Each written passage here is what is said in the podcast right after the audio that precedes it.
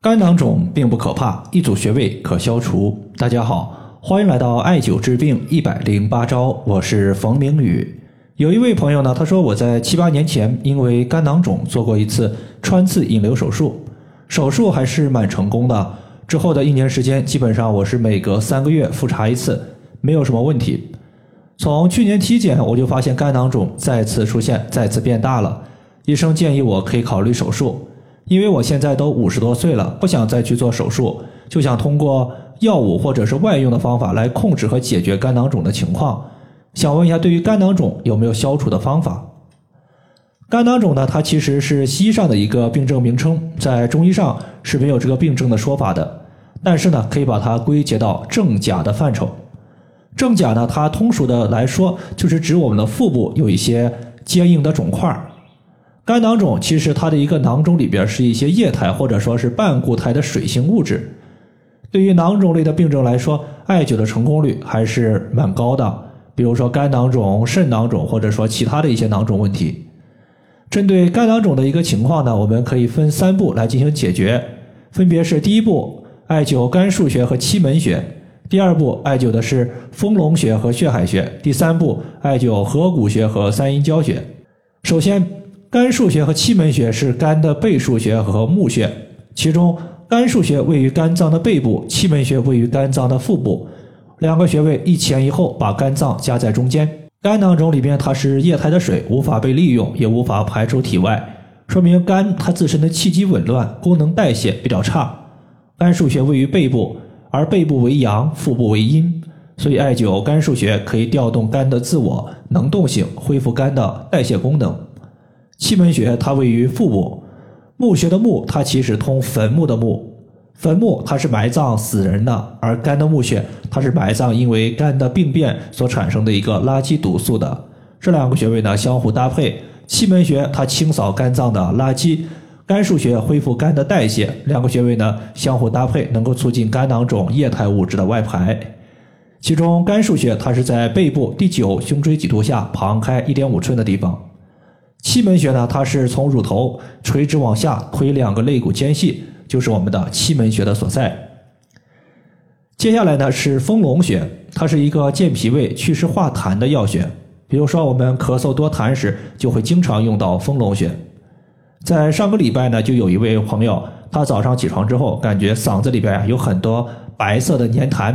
在白天时呢，白色清晰状的泡沫痰特别多。我们要知道，白痰一般属于是寒症居多，黄痰呢热症居多。这位朋友呢就艾灸了命门穴、关元穴和丰隆穴，大概过了一个多星期，多痰的情况就消失了。痰它是一个非常粘稠的物质，如果它淤堵在我们的经脉之上，会导致经脉之中的气血运行受阻，运行呢没有那么顺畅，这时候呢就容易导致气滞血瘀的问题出现。丰隆穴作为胃经的络穴。属于胃，联络于脾，艾灸一个丰隆穴，可以同时疏通我们的脾胃两条经脉，恢复后天之本脾胃的运化功能。脾胃强健了，身体之中的湿气和痰被脾胃运化掉了，那么肝囊肿之中的一个水性物质就成了一个没有来源的地方，肝囊肿成了一个无根之水，那么解决掉它可以说是早晚的问题。丰隆穴它是在小腿外侧外踝尖上八寸，距离胫骨前缘两横指的地方。另外的话，这个患者他的一个舌下青筋是特别粗大的，舌下青筋明显，说明我们身体之中有淤血的存在，肝里边的淤血多了，照样它会导致肝囊肿，所以说活血化瘀也势在必行。想要活血化瘀，首推血海穴。血海穴就是血液的海洋，它具有一个活血化瘀、补血养血的功效。血海穴呢，其实相对于其他的穴位来说，它的一个温度耐受力并不是。特别高，这个患者呢，他就每天在血海穴刮痧两分钟，然后的话手持四厘米的石墨艾条艾灸血海穴十到十五分钟。舌下青筋的患者肯定是可以用血海穴的。如果说你发现自己舌下它没有特别大的一个青筋，但是呢整体的舌头舌质偏暗，嘴唇比较乌黑，那么面部色斑比较多，这些情况其实也属于是淤血的外在表现，也可以用血海穴。血海穴，当我们屈膝九十度的时候，膝盖骨的内侧端往上两寸就是血海穴。